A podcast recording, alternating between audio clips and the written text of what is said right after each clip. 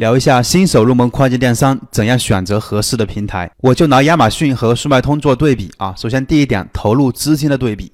亚马逊呢是不需要保证金的，但是呢每个月它是有店铺的租金，前期呢还需要投入大量的广告为产品来做引流。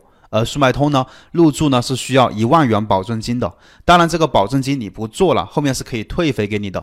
相当于呢，开店是免费开店的，只要你有营业执照，就可以在速卖通开店。第二点，回款方面，亚马逊回款周期呢较长，好处就是它的客单价会高一些。而速卖通呢，回款快的话二十天。第三点，人员投入的对比。亚马逊必须要有运营经验的人才能做起来，而且最少要有三到五个人的团队。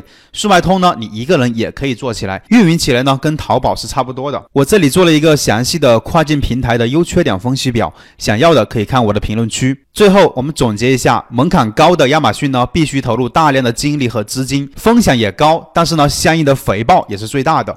而门槛低的速卖通投入低，风险小，利用空闲的时间就可以做，还是蛮适合新手的。如果你还不懂怎么样选择合适自己的一个平台，在评论区见。